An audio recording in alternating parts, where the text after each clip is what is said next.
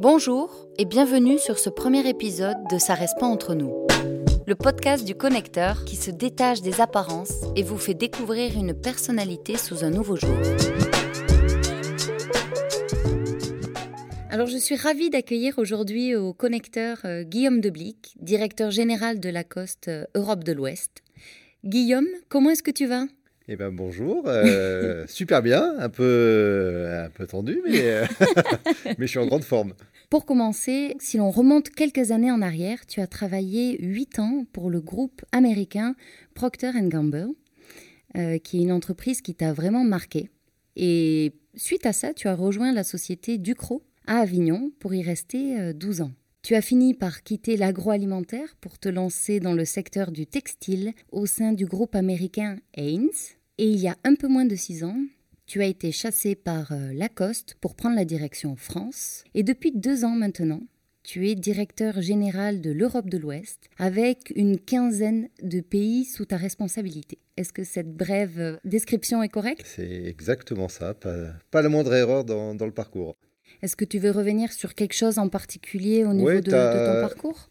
Tu as mentionné euh, Procter Gamble, qui avec un joli accent, bien meilleur que le mien en anglais, qui est une boîte qui m'a marqué, parce que ça euh, ma première grosse expérience euh, professionnelle. J'y suis resté 8 ans. Ouais, c'est une entreprise qui m'a marqué parce que c'est là où j'ai tout appris. C'est une, énorme boîte, donc on peut se dire, ouais, qu'est-ce qu'il y a de sympa dans, un énorme groupe international? Et en fait, ce qui était magique dans cette boîte-là, c'est le souci de former les gens et de les développer. Euh, c'est une boîte qui a une particularité, ça ne fonctionne que par promotion interne. C'est-à-dire que pour pouvoir évoluer dans la boîte, il faut euh, commencer sa carrière dans cette boîte-là. Alors ça peut faire un peu peur à certains, euh, avoir l'impression que c'est une secte, mmh. mais en fait pas du tout. C'est un esprit de camaraderie, d'entraide au début. Alors c'est pas le monde de oui-oui non plus, hein. c'est un groupe américain qui, qui, se bat pour gagner des parts de marché, qui vend de la lessive, qui vend des, des produits d'hygiène, etc. Mais en tout cas, il y a une vraie volonté de développer les gens, Donc moi j'ai beaucoup, beaucoup appris euh, dans cette boîte-là. Et ce que j'ai appris à mes débuts, je m'en sers euh, encore aujourd'hui. Il y a une communauté d'anciens de cette boîte-là qui est, qui est, assez magique. Donc c'est voilà, ça m'a vraiment euh, marqué et je pense façonné dans la manière dont je bosse. Qu'est-ce qui t'est resté justement de cette manière de travailler que tu as apprise aussi là-bas à tes débuts? Les côtés un peu euh, structurés euh, de toutes les approches, euh, de décomposer les, tâches, de les, écrire, d'avoir des process pour faciliter les choses. La méthodologie, dans la manière de, bosser, il y a des choses toutes bêtes. mon premier métier, c'était vendeur chez, chez Procter. Et la première chose qu'on m'a appris, c'est à ranger ma voiture. Waouh, qu'est-ce que c'est que ce truc?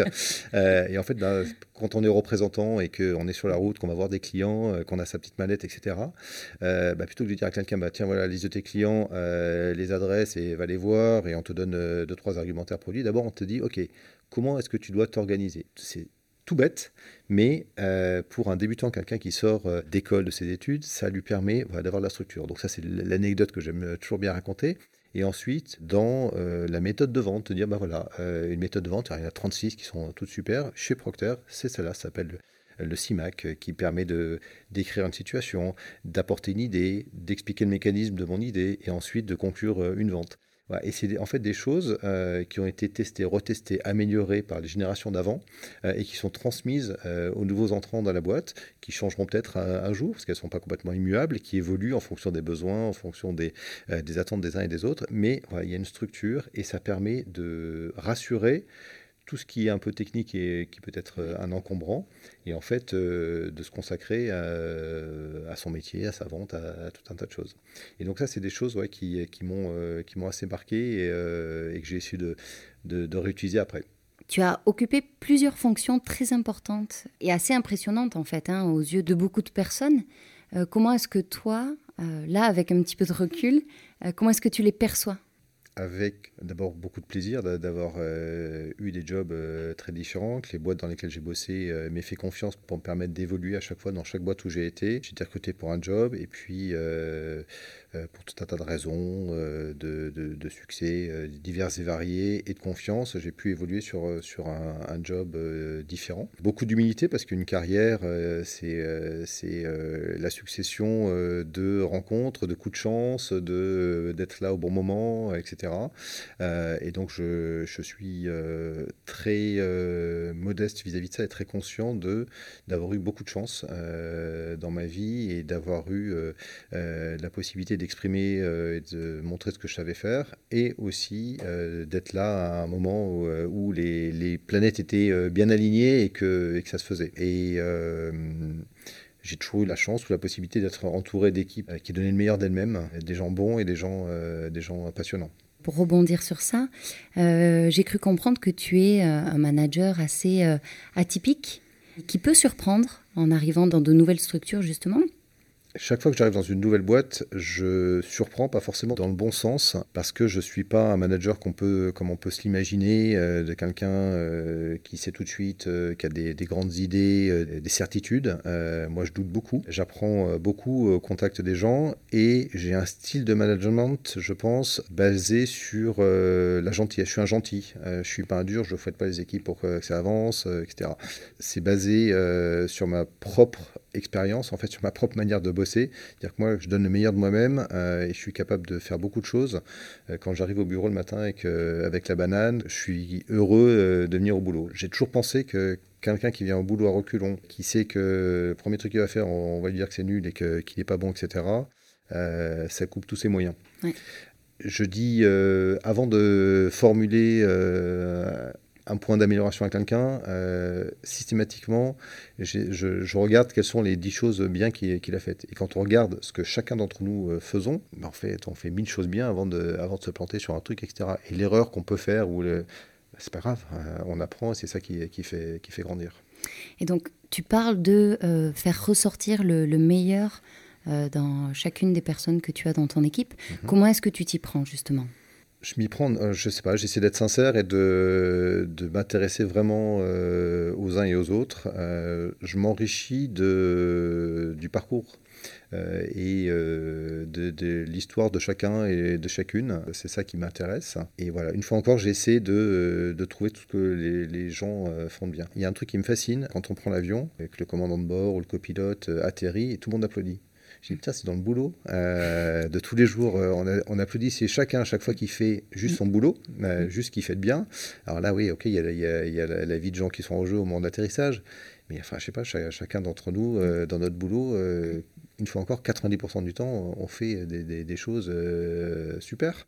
Et bah, c'est rare qu'on vous dise merci ou, euh, bravo ou euh, super job, etc. Et en fait, je pense qu'on a tous besoin, euh, à des niveaux très différents, mais d'un peu de reconnaissance et, de se dire, ok, je, je, suis utile, je sers à quelque chose, et quel que soit mon job, quelle que soit ma position dans l'entreprise, j'ai un rôle et je contribue à quelque chose. Donc pour toi, vraiment, la reconnaissance est, est essentielle, voire primordiale. C'est fondamental. D'abord pour soi, enfin, il suffit de se poser la question, est-ce que parce que ça me fait plaisir quand euh, on me dit merci, quand, euh, on, euh, quand on reconnaît ce que, ce que j'ai fait. Et il suffit de l'appliquer. ce qu'on aime recevoir, il suffit de, le donner aux autres. On va changer légèrement un petit peu de, de sujet. en menant mes petites recherches, j'ai découvert via un pseudo que je ne dévoilerai pas ici, ne t'inquiète pas, que tu aimais beaucoup la photo. Est-ce que tu pourrais me m'en parler et me dire aussi ce que la photo représente pour toi? La photo, c'est une passion euh, que j'ai depuis l'enfance. Euh, j'ai commencé euh, la photo sur des vieux appareils que j'avais récupérés de mon père. j'ai commencé à développer parce que mes frères et sœurs avaient acheté en commun un agrandisseur et du coup j'ai eu la chance de pouvoir m'initier. Et en fait, dans la photo, euh, j'arrive à exprimer un regard euh, parfois différent sur les choses. Euh, et j'ai un style de photo un peu particulier. Il y a deux choses que, que j'adore dans la photo, c'est aller isoler un détail et de le faire ressortir. J'aime bien des lignes qui se croisent, une bouche d'égout tordue, voilà, des, choses un peu atypiques qui me parlent, et je le fais plus pour moi que, que pour montrer quelque chose aux autres, c'est un peu, un peu égoïste. Et il y a un deuxième sujet qui me passionne en photo et qui est lié au voyage. Euh, qui sont les marchés. Parce que euh, chaque fois que je voyage, euh, j'essaie de trouver un marché de fruits, légumes, de poissons, etc. Parce que je trouve que c'est là où on sent vraiment l'atmosphère d'un lieu, d'une ville, d'un pays, où on rencontre, on voit les vrais gens. On s'en prend plein la vue dans les odeurs qu'on ne peut pas retranscrire en photo, mais sur les couleurs, sur les gestes, sur la manière dont on présente les, choses. voilà, c'est quelque chose que, que j'aime beaucoup. Qu'est-ce que tu appelles justement les, les vrais gens? Qu'est-ce que tu entends par ça? Les vrais gens, c'est pour moi, les gens qui ne jouent pas un rôle, c'est-à-dire qui ne qui sont pas attachés à montrer euh, qu'ils sont importants, qui jouent un rôle quelconque, mais euh, qui sont euh, des personnes naturelles qui ont leurs forces, leurs faiblesses, leurs atouts, des gens vrais qui ne mettent pas un masque pour exister. C'est lié un petit peu avec, avec cette notion d'ancrage, de quelque chose qui est plus profond que superficiel, qui est peut-être attaché à un territoire aussi, à une culture. C'est des gens qui sont ancrés, en règle générale. Pour toi, c'est vrais gens oui, euh, moi je suis marseillais. Euh, à Marseille, on parle beaucoup, on, explose facilement, euh, on met de la vie dans les rapports humains, on est excessif. Euh, c'est pas forcément des, choses qui, qui me qualifient. Ouais, je pense qu'il y a une question d'ancrage, d'être loin des pince-fesses et des, des choses où on joue un rôle. la campagne est quelque chose aussi qui, qui est important pour moi. Quelle est ton attache justement avec, euh, la campagne? Est-ce que tu y as vécu? Euh, est-ce que tu as des origines un petit peu de, la campagne ou... Oui, j'ai euh, des origines. Euh, une partie de ma famille est originaire d'Auvergne, enfin plus exactement de la Haute-Loire. mon grand-père sauterait parce qu'il considère que la Haute-Loire n'est pas vraiment l'Auvergne. Bref, une partie du Gévaudan, donc c'est dans le département 43. J'y vais depuis que je suis né, dans une région qui est une région de basse montagne, c'est à 1000 mètres d'altitude, avec un tissu qui est composé essentiellement d'agriculteurs, d'éleveurs, d'artisans et avec des gens qui ont une vie qui est rude, euh, parce que c'est des, gens qui ont des, euh, des exploitations morcelées avec des terrains euh, où le, premier truc qui pousse, c'est des rochers. Donc des gens qui ont, une vie dure, mais par contre, qui ont des relations humaines extrêmement fortes, avec de l'entraide, de la vraie entraide. Quand quelqu'un a un problème, les autres viennent aider, avec des vraies relations sincères, où on s'intéresse aux gens, on prend le temps on prend le temps de parler. C'est juste génial d'aller acheter son pain et de discuter euh, avec les autres gens qui sont là, qui attendent. Personne n'est pressé. Alors, c'est pas non plus le monde de oui oui. Euh, il y a des villages dans lesquels les gens ne se parlent plus euh, parce que la clôture a été déplacée d'un mètre et qu'ils sont fâchés depuis 12 générations et ils savent même pas pourquoi. Mais il y a des relations humaines vraies qu'on retrouve malheureusement euh, de moins en moins dans les, grandes villes parce que le tourbillon euh, de la vie, des activités, des embouteillages, etc. Mais voilà, il y, a encore une vraie relation humaine entre les gens. On s'embête moins avec, euh, avec des questions d'apparence, avec de la diplomatie, avec des mots qui font un petit peu décoration. On est peut-être un peu plus dans, le vrai, dans le direct, quoi en fait, on n'essaie pas de prouver quelque chose. Mm. On est ce qu'on est, et euh, après, ça plaît, ça plaît pas, euh, c'est pas un sujet. Mais on n'essaie pas de paraître et de jouer un rôle.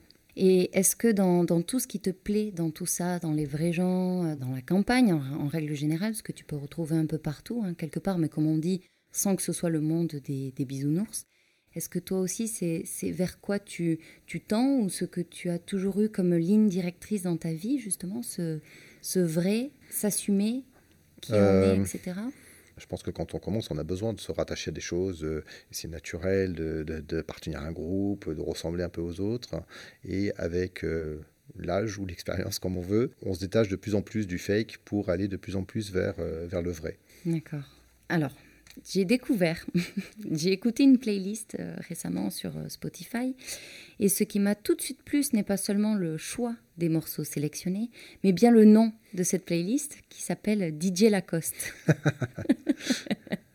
Est-ce qu'on a là, en avant-première, Guillaume un projet de reconversion. Non, alors, ça, je ne m'attendais pas à celle-là.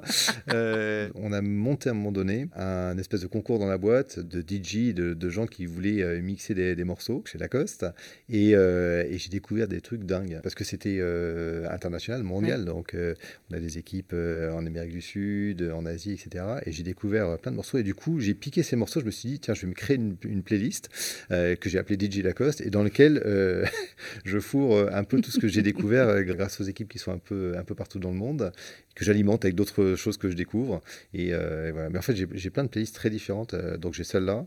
J'ai une autre que j'ai appelée par, par un surnom qui s'appelle Cool Wheel, dans lesquels je mets tous les morceaux relaxants que j'adore. Voilà, en fait, j'ai plein de playlists avec des, des, des steamers totalement différent. Quoi. Mais là, celle-là, elle est bien, elle est plutôt rythmée. J'aime bien le, choix des, musiques. Alors, euh, pour nos auditeurs, moi, je vous conseille d'aller vous abonner à cette playlist. Aujourd'hui, tu as deux abonnés. J'espère qu'après ce podcast, tu en auras bien plus. Je savais même pas qu'on pouvait la trouver. Écoute, j'ai un petit peu fouillé, mais pas trop longtemps quand même. J'aimerais te poser une petite question euh, ici au connecteur. Donc, euh, bon, tu, tu, le sais et tu l'as vu pendant l'interview juste avant parce qu'on te fait courir dans tous les sens ce matin. Euh, une de nos valeurs, donc c'est euh, l'audace. La deuxième, c'est un petit peu l'ancrage, et c'est pour ça que je t'ai posé euh, toutes ces questions-là.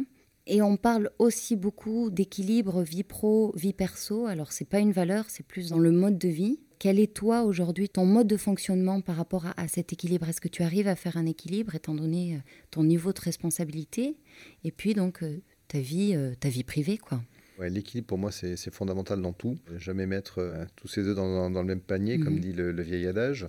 Euh, l'équilibre, j'essaie de l'avoir. C'est variable dans le temps. Il y a des périodes où euh, le pro l'emporte trop sur, sur le perso. J'essaie d'être vigilant là-dedans. J'ai la, la, chance d'avoir une famille extrêmement stable. J'ai rencontré ma femme quand j'avais 16 ans. On a vécu ensemble énormément de choses. Elle m'a toujours soutenu, aidé dans tous mes choix dans ma carrière. Euh, si euh, j'ai pu euh, bouger, si j'ai pu déménager pour aller dans les différentes boîtes dans lesquelles j'ai été, bah, c'est grâce à elle parce qu'elle m'a suivi, elle est médecin. Donc quand on est médecin, c'est quand même pas facile d'être mobile. Mais malgré tout, elle a, fait aussi, elle, des choix pour, bah, pour qu'on puisse continuer à vivre ensemble et à mener tous les deux nos carrières ensemble. Dans les équipes, pour moi, c'est fondamental que les gens soient... Et on ne peut pas s'immiscer dans la vie privée des uns des autres, mais j'insiste euh, toujours pour euh, ne pas avoir dans, dans, les équipes des gens qui consacrent toute leur vie au travail. Ça peut être destructeur, ça peut être pratique pour une entreprise à un moment donné d'avoir des gens qui se donnent à 100%, mais c'est très court-termiste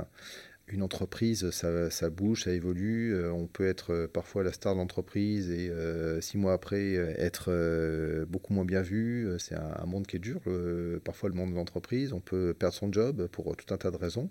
si on a tout mis sur, sur son job, sur l'entreprise, le jour où, où ça, ça, se passe mal, ça peut être dramatique. Donc un équilibre, quel qu'il soit, qu'il soit familial, qu'il soit dans le sport, qu'il soit dans l'art, qu'il soit dans tout ce qu'on veut, euh, est fondamental et ça permet, euh, comme son dit, d'être bien équilibré et d'être serein.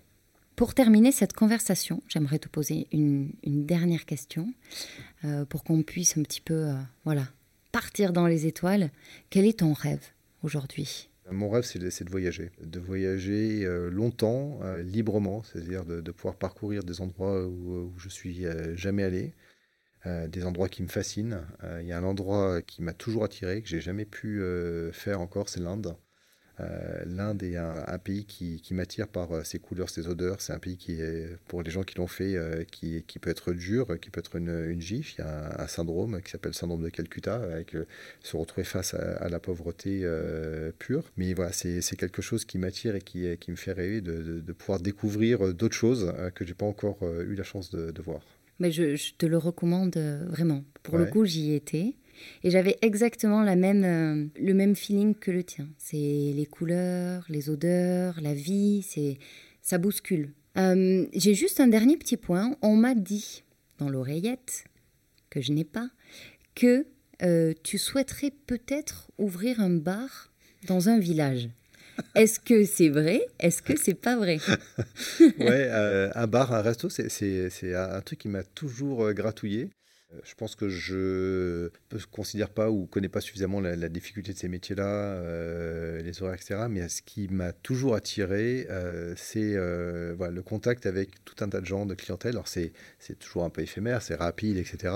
Mais ce que j'ai vu à Biarritz, ce que j'ai eu la chance de faire quelques restos sur Biarritz, à chaque fois, dans chacun des restos, on a discuté avec, euh, le patron, avec les serveurs, avec le cuisinier qui, qui est fini son service, etc. Et on s'est raconté des petits morceaux euh, de vie. J'ai appris à découvrir des gens en, quelques minutes pas grave, je les reverrai peut-être jamais, mais il y a ce contact et cet échange euh, qui est d'une richesse incroyable parce que bah, dans un bar tout le monde passe, dans un resto tout le monde passe et donner du plaisir euh, quand on est restaurateur, euh, servir des, des, plats sympas aux gens, leur faire découvrir une cuisine, euh, avoir le sourire des uns des autres. ouais, c'est un truc qui, qui m'a toujours, qui m'a toujours gratouillé. Et est-ce que tu choisirais Marseille ou la Haute-Loire? Ça, j'en sais rien. tu vois, j'ai même pas mis Paris hein. dans le lot. j'ai vraiment. Euh... Euh, j'en sais rien. Peut-être la Haute-Loire. Il euh, n'y a, a, pas grand monde, donc il, faut, il faut trouver le bon lieu. Marseille me plairait pas mal aussi. Moi, je pense que tu pourras te mettre dans, dans les deux villes, là, pour le coup, enfin, dans les deux localisations.